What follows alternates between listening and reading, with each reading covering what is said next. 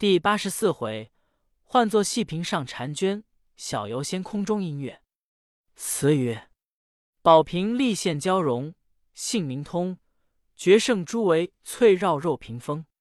青云路遥，鹊桥可驾任行空。明日恍然一想，如在梦魂中。又调向见欢。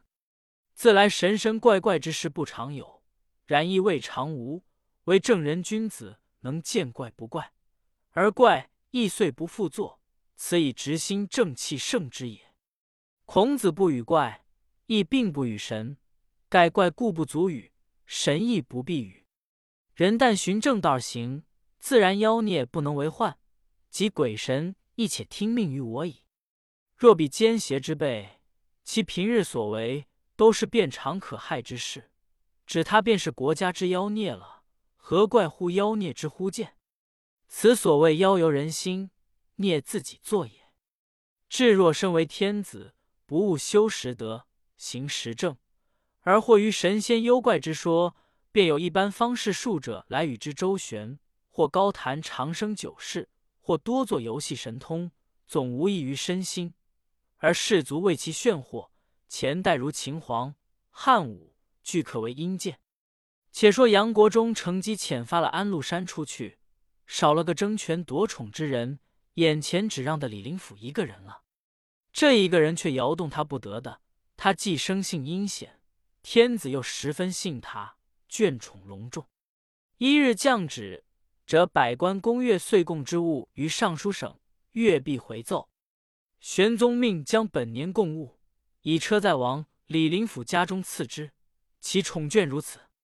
林甫之子李秀一官于朝，颇怀盈满之惧，常从林甫闲步后园，见一义夫倦卧树下，因密告林甫道：“大人久专朝政。”仇怨满天下，倘一旦祸患忽作，欲似一夫之高卧，岂可得乎？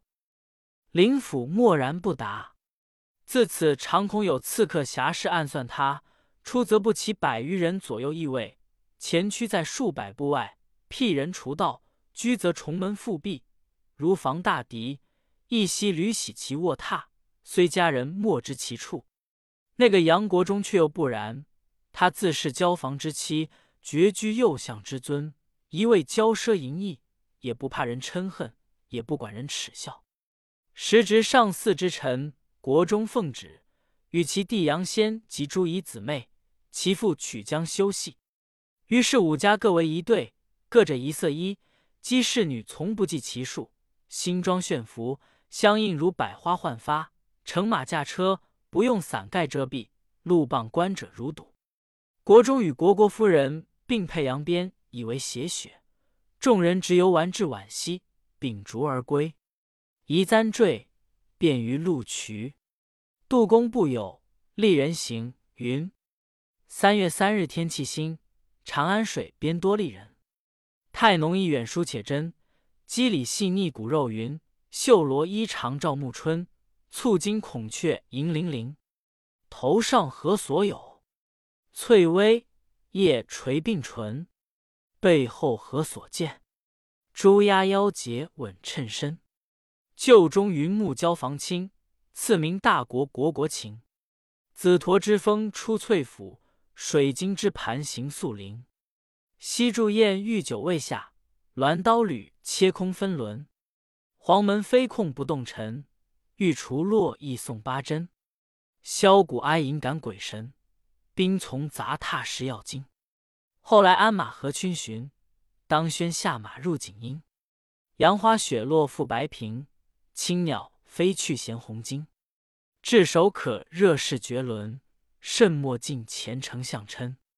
当日一行人游玩过了，次日俱入宫见驾谢恩。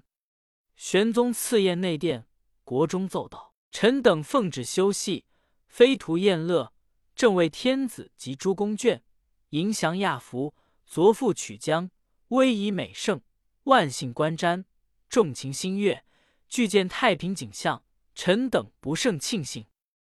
玄宗大喜道：“卿等于游戏之中，不忘君上，钟爱可嘉，当有赏赖。”宴罢至明日，出内府真完班赐诸人，赐韩国夫人赵业姬，赐国国夫人所子帐，赐秦国夫人七叶冠。当时杨妃奏道：“陛下前以宝瓶赐妾，瓶上雕刻前代美人容貌，以妾对之，自觉行贿。今请陛下转赐妾兄国中如何？”玄宗笑道：“朕闻国中婢妾极多，每至冬月，选婢妾之肥硕者。”还立于后，谓之肉屏遮风。今此瓶赐之，殊胜他家肉屏风也。原来这瓶名号为红泥瓶，乃隋朝遗物。瓶上雕镂前代美人的形象，宛然如生，各长三寸许，水晶为地。其间服完衣饰之类，都用重宝嵌成，极其精巧，以为鬼工，非人力所能造作的。后人有词为证。凭似红泥变幻，画非笔墨晶莹，浑将杂宝当丹青，雕刻缀金工墨并，试看也容种种，绝胜妙画真真。若还逐一换交名，当使人人低应。玄宗将此瓶赐予国中，又命内侍传述贵妃奏请之意。国中谢恩拜寿，将平安放内宅楼上，常与亲友族辈家眷等观玩。无不叹美心羡，以为稀世之珍。一日，国中独坐楼上纳凉，看看屏上众美人，暗想道：“世间岂真有此等尤物？我若得此一二人，便为乐无穷矣。”正想念间，不觉困倦，因就榻上眼卧，才扶枕，忽见屏上众美人一个个摇头动目，恍惚间都走下屏来，顿长几尺。宛如生人，直来卧榻前，一一自称名号。或云：“我列僧人也。”或云：“我不怜人也。”或云：“我从杀人也。”或云：“我当卢人也。”或云：“我解配人也。”或云：“我石翠人也。”或云：“我是许飞琼。”或云：“我是薛夜来。”或云：“我是桃源仙子。”或云：“我是巫山神女。”如此等类，不可枚举。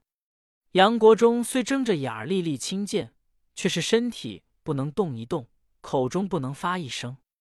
诸美女各已以列坐，少请有仙妖倩妆女计十余人。亦从屏上下来，云是楚章华太瑶娘也，遂联袂而歌，其声极清细。歌罢，诸女皆起。那一个自称巫山神女的，指着国中说道：“汝自恃权相，实乃误国鄙夫，何敢亵玩我等？又折作妄想，殊为可笑可恶！”朱女齐拍手笑说道：“阿环无见识，三郎又倾听其言。”以致红泥宝瓶见入于庸奴，此奴将来受祸不小，吾等何必与他计较？且去且去。于是，一一复回屏上。国中方才如梦初醒，吓得冷汗浑身，急奔下楼，叫家下的佣人将此瓶掩过，锁闭楼门。自此，每当风清月白之夜，即闻楼上有隐隐许多女人歌唱笑语之声。家内大小上下男女，无一人敢登此楼者。国中入宫，密将此事与杨贵妃说之，只引过了被美人责骂之言。杨妃闻此怪异，大为惊诧，即转奏玄宗，欲请旨毁碎此瓶。玄宗说道：“瓶上诸女，既系前代有名的佳人美女，且有仙娥神女列在其内，何可轻毁？”吾当问通元先生与叶尊师，便知是何妖降。你道通元先生同叶尊师是谁？原来玄宗最好神仙，自西高宗尊奉老君为玄元皇帝，至玄宗时又求得李老君的遗像，十分敬礼，命天下都立庙奉事。于是方士被禁禁。有人见方士张果是当世神仙，用礼召至京师。拜为迎亲光禄大夫，赐号通元先生。又有人见方士叶法善，有奇术，善符咒。玄宗亦以礼召来至京师，称为尊师。其他方士虽多，唯此二人为最。当下玄宗将国中平上美人出现之说问之。张果道：“妖游人心，此碧阳香看了屏上的娇容，妄生邪念，故妖孽因念作耳。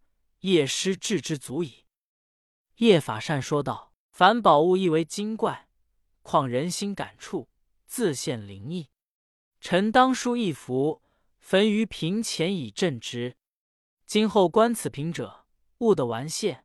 每逢朔望，用香花供奉，自然无恙。玄宗便请法善手书，正以灵符一道，遣内侍姬赴国中，且传述二人之言。国中闻说妖由邪念而生，自己不觉毛骨悚然，随即登楼斩平，将符焚化。焚符之请，只见满楼电光闪烁。自此以后，楼中安静，绝无声响。至朔望瞻礼时，说也奇异，剑屏上众美人愈加光彩夺目，但看去自有一种端庄之度，甚觉比前不同了。正是正能治邪，邪不胜正；以正治邪，邪亦反正。玄宗闻之。欲信叶法善之神术，一日私问法善道：“张果先生道德高妙，朕常寻其生平，但笑而不答，何也？”法善道：“他的生平，及神仙辈亦莫能推测，但知他在唐尧时曾官为侍中耳。若其出处履历，为臣知之，愚人不知也。”玄宗欣然道。尊师，请示言之。叶法善说道：“臣惧祸及，故不敢直言奏听。”玄宗道：“尊师神仙中人，有何祸之可惧？信物托此隐秘。”法善沉吟道：“陛下必欲臣直言，臣今言之必立死。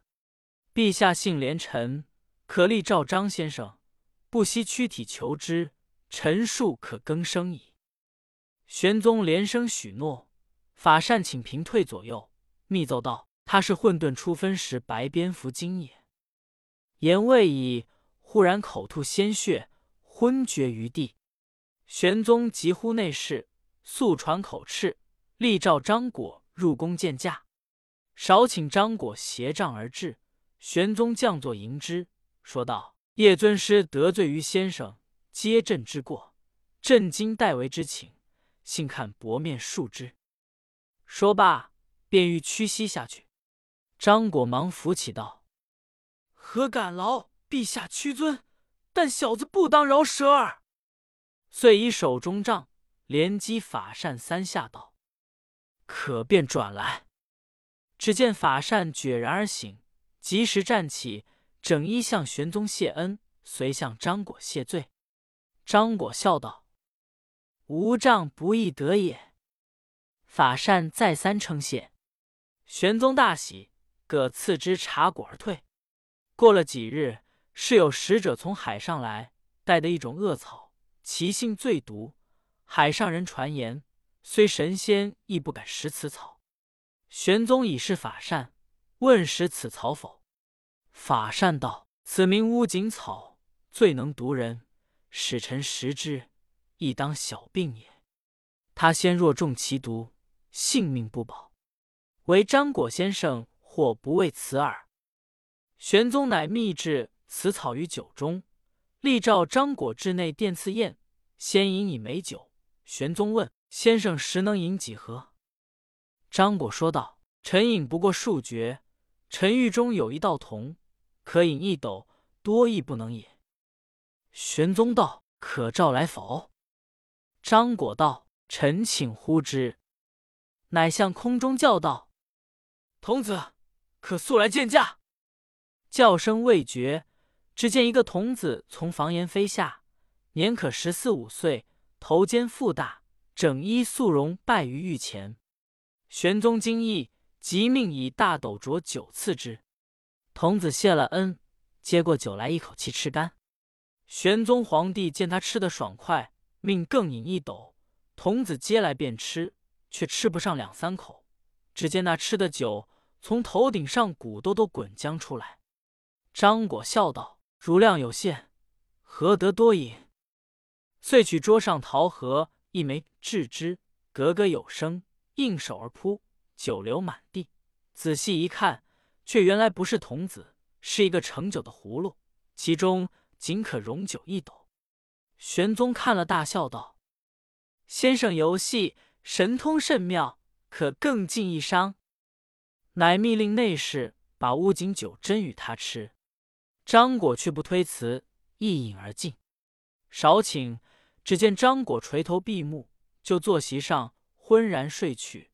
玄宗当时吩咐内侍说：“不要惊动他，由他熟睡。”没半个时辰，即欠身儿起，笑道。此酒非佳酒也，若他人饮此酒，不负行矣。袖中出一小镜子，自照道：“呃，酒竟坏我齿。”玄宗看时，果见其齿都黑了。张果不慌不忙，双手向两仪一拍，把口中黑齿尽数都吐了出来。登时又重生了一口雪白的好齿。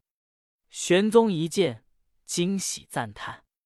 正是，细将毒草是神仙，只博先生一觉眠，不坏真身依旧在，齿牙落得换新鲜。自此玄宗欲信神仙之术。时至上元之夕，玄宗于内廷高扎彩楼，张灯饮宴，不召外臣陪饮，亦不召嫔妃奉侍，只召张果、叶法善二人。张果偶他往未及至，法善先来。玄宗赐座首席，举觞共饮。一时灯月交辉，歌舞渐作，十分欢畅。玄宗酒酣，指着灯彩笑道：“此间灯饰可谓极盛，他方安能有此业？”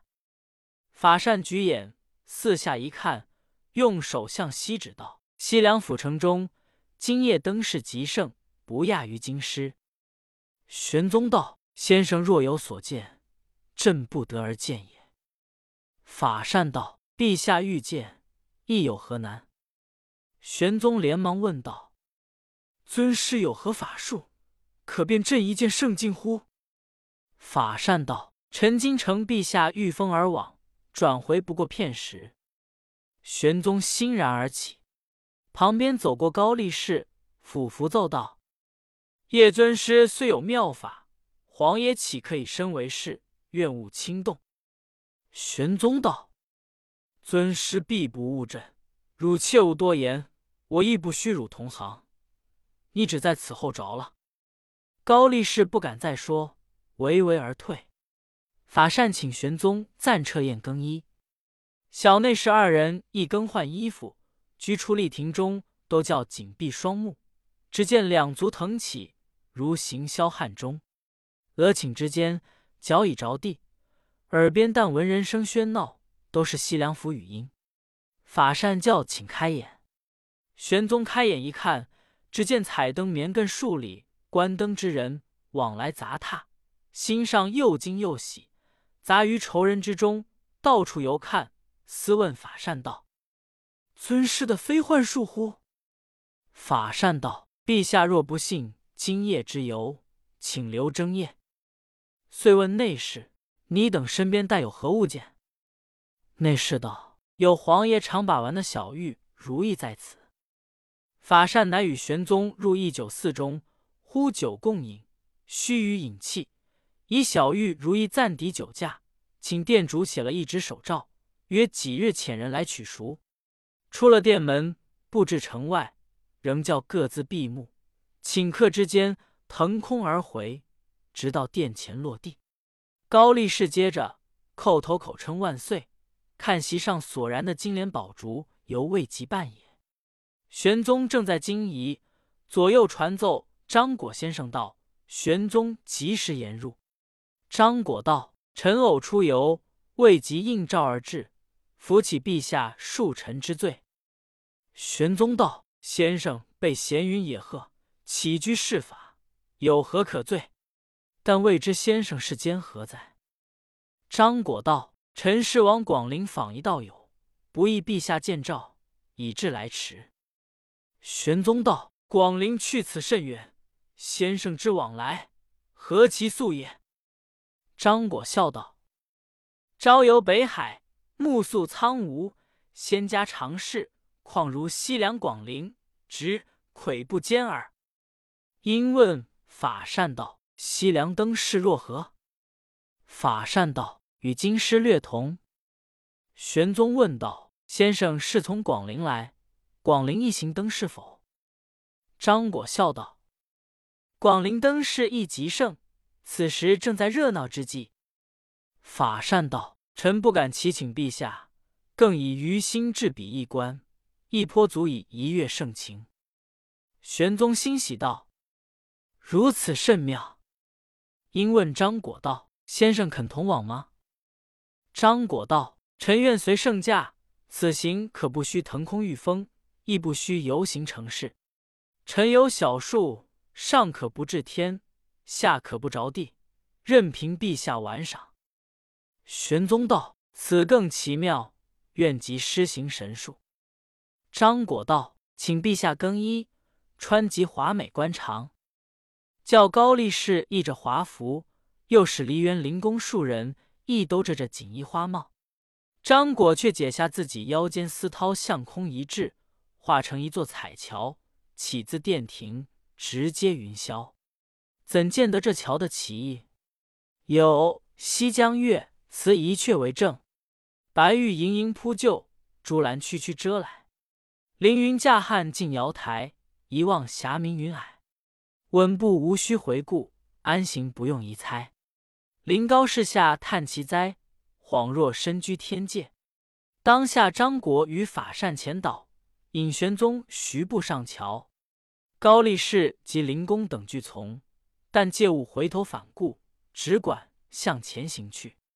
行不数百步，张果、法善二人早立住了脚，说道：“陛下，请止步，已至广陵地。城中灯火之多，陈设之盛。”不减于西凉。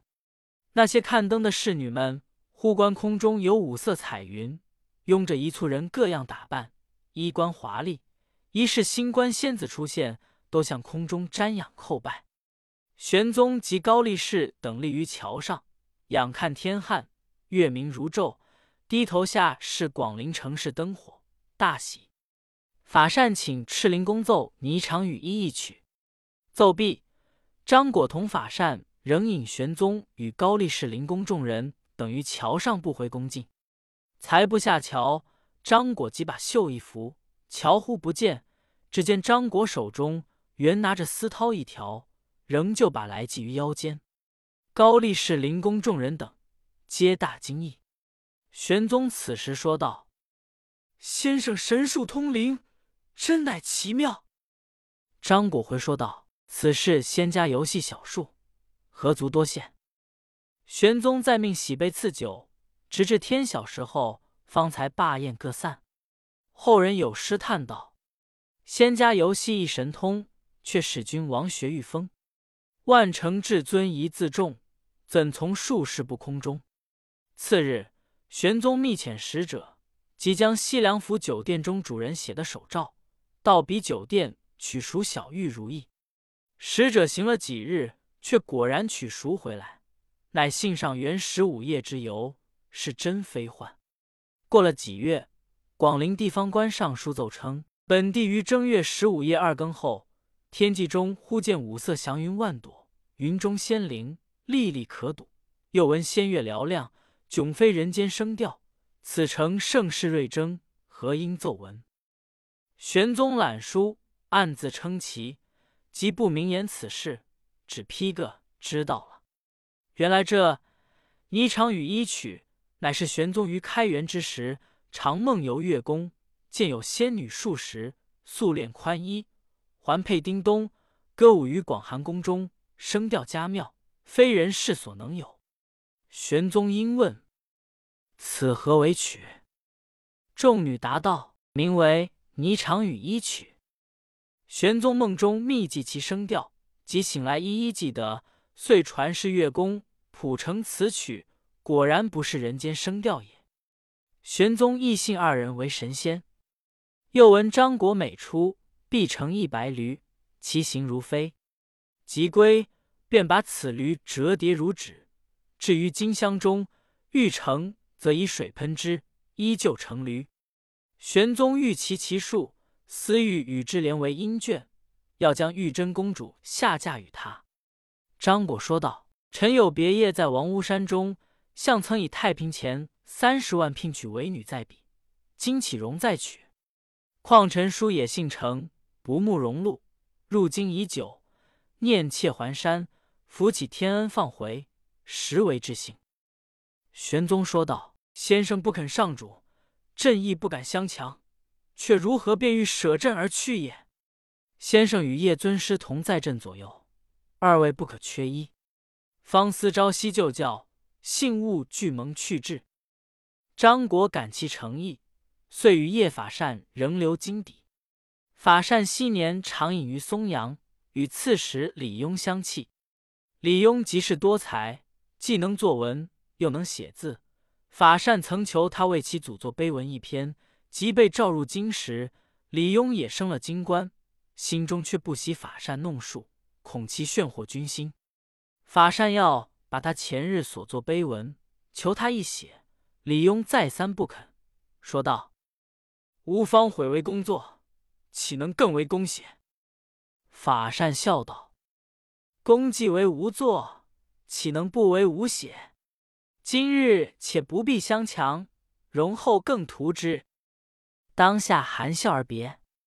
是夜法善乃于密室中陈设纸墨笔砚，至二三更时，仗剑不刚，焚符一道，口中念念有词，把令牌一拍，只见李庸忽从壁间步出。法善更不同他言语，只把剑来指挥，叫他将纸笔墨砚写碑文，一面。使道童剪竹磨墨，须臾之间，碑文写完。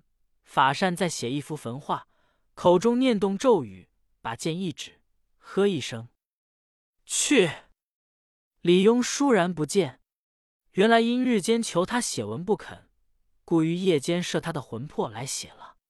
至明日亲往拜谢，以其所书示之，笑说道：“此即会昨夜梦中所书也。”李庸看了，吓得目瞪口呆，通身汗下。法善道：“既重公之文，不欲谢以他人之笔，故急求公大笔一书。因公未许，故而聊以相系，多有开罪之处，信数不公。”李庸又惊又恼，未发一言。法善仍具一分厚礼，以为润笔之资。李庸不肯受。玄宗闻知此事。惊叹说道：“神仙故不可相抗也。”李邕所写此碑，当时就名为追魂碑。自此，朝廷亦信神仙之道，那些方士一日益进。一日，鄂州地方守臣上书见方士罗公园广集神通，大有奇术，特送来京见驾。正是朝里仙人尚未归，远方仙客又来到。莫道仙人何太多，只因天子有酷号。未知后事如何，且听下回分解。